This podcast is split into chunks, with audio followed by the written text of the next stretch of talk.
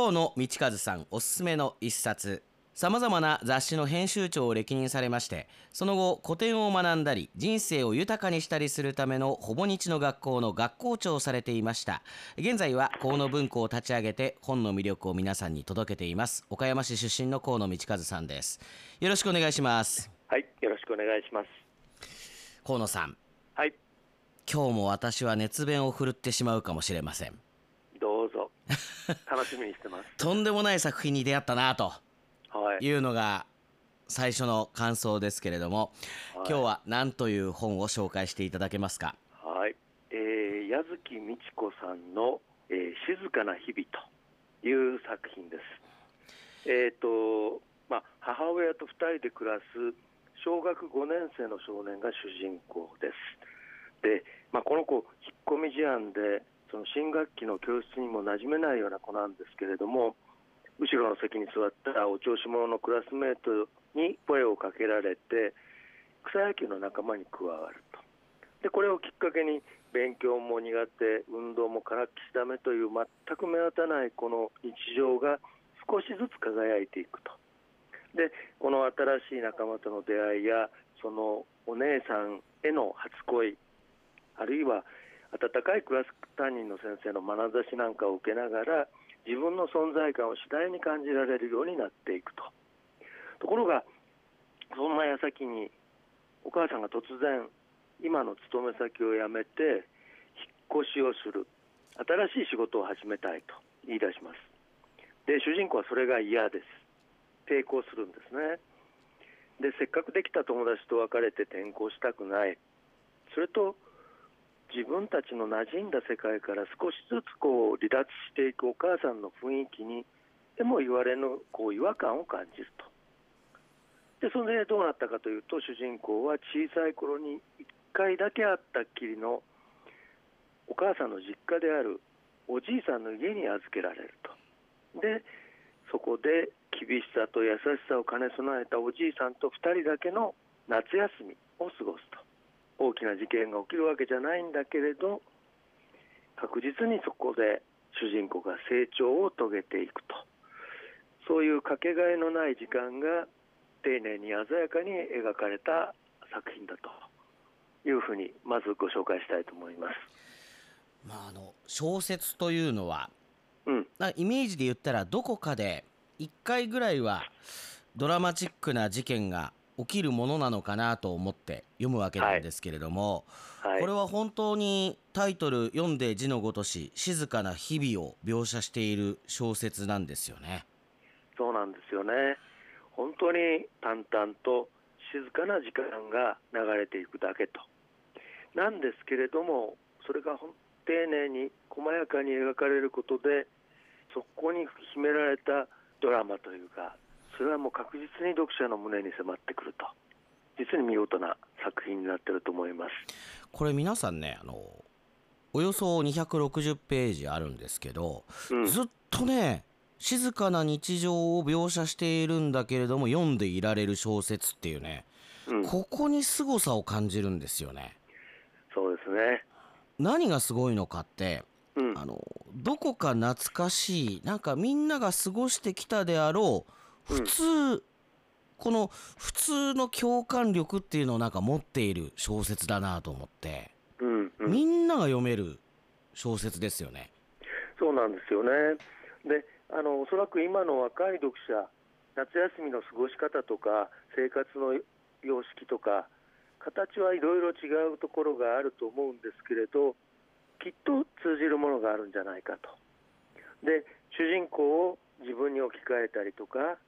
それからまあささっきのお調子者の同級生に似たような誰彼を思い浮かべたり、確実にその共感できる部分がこの小説から感じられるんじゃないかなというふうに思います。まあ、先ほど河野さんが言われたあの主人公はお母さんと離れ離れで生活することになる、まあ、これは決して普通の生活ではない境遇だと思うんですけれども、うん、ただ家庭に何かしら一つはそういう他の人とは違う境遇を誰もが持ってるだろうなっていうまた共感というか、そうですね。うん、だからなんだろうな。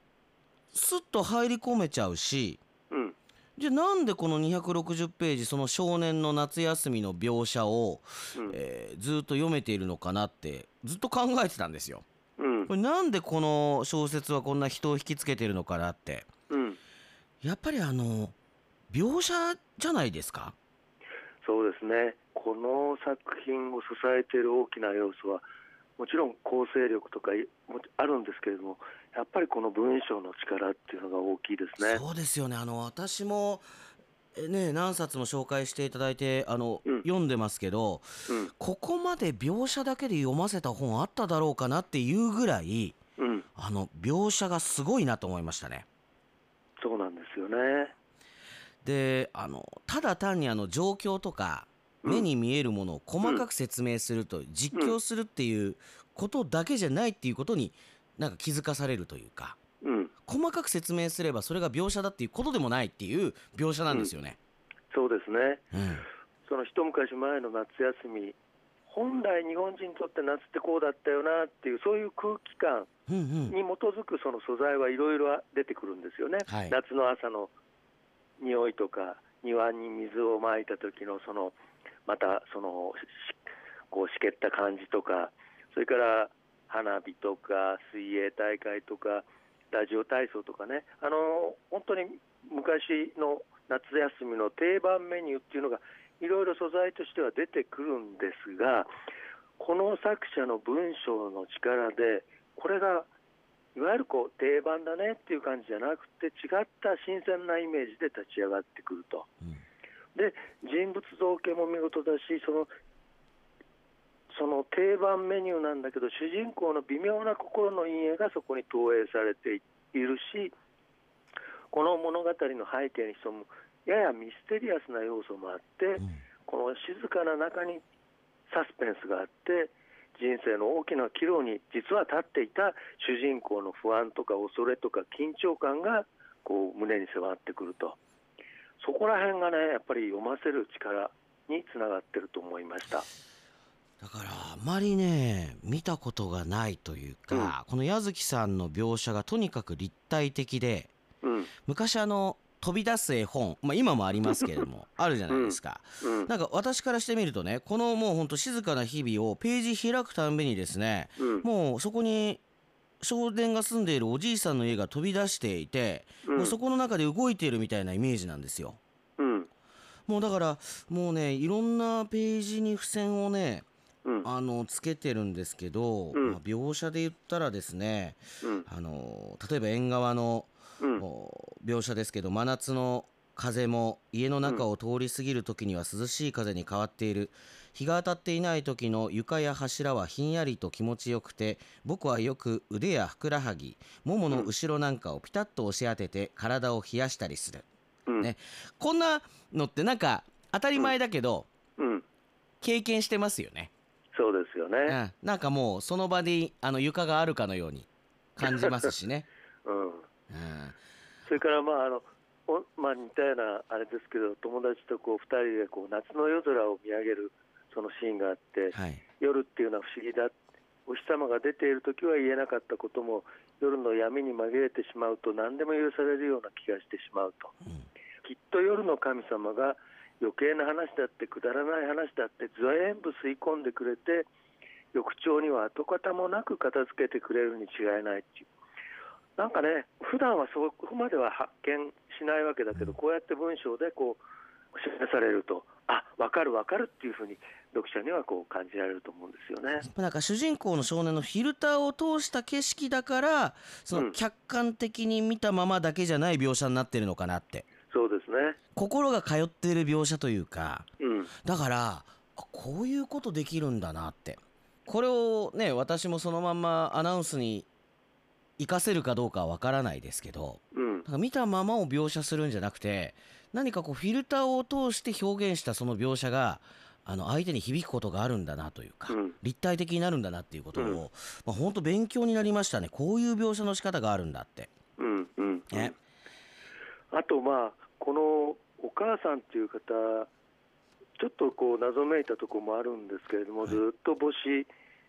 でその主人公を育ててきて実家とそのずっと疎遠だったお母さんっていうこのお母さんの人物像も実はそんな詳しく細かく書かれているわけではなくて、はい、ちょっと謎めいてますよね。そうなんですよねで全然疎遠だった自分の父親に子供を預けてもう離れて暮らしていくっていうこのお母さんのこともね考え始めるといろいろこう深読みをしたくなるようなところがあったり、まあ、お母さんなりの悲しさを想像したりとかおじいさんについてもね同様で旧家の三男坊なんですけれども築100年以上という家を継いだと。お兄さんたちが皆さん戦争で亡くなったと。だからこのおじいさんそのものがまたどういうこう人生を送ってこられた方なのかと。なんかちょっとね深い断念を持ってるのと人の痛みを知る優しさとそしてやっぱり素敵な笑顔を持った優しいおじいさんと、まあ、この取り巻く人たちもこちらがいろいろ想像したくなるようなあの人物が配されていて大人が読んで本当面白い部分っていうのもあるし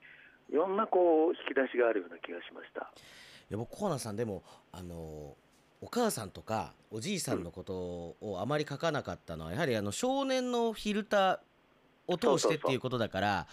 あのねだから僕たちもそのじゃあ親のことどれだけ分かってんのかとか、うん、そのおじいちゃんのことどれだけ分かってんのかって考えたら、うん、ちょうどこれぐらいの塩梅なんだろうなっていうのありますよね。そうなんです、うん、だからそこはねあのややもするとこう説明的にこう外部をこうのこう書き割りをこう詳しく言っちゃって子供のあの目がそれによってこう曇ってしまうっていうか読者がこう子どもの目を通して見てるんだっていうその世界が、えー、妙に客観的な説明そこに入ってくるとバランスが狂ってくるんですけれどもそれに対して、えー、この作者はちゃんと配慮がなされているっていうところも素晴らしいですね。読んでてなんだろうな。あの井上陽水さんの少年時代が後ろで流れているかのような、うん、なんかそれ聞きながら読んだらなんかこの夏の終わりにぴったりなんじゃないかなっていう。そんな本ですね。ですね。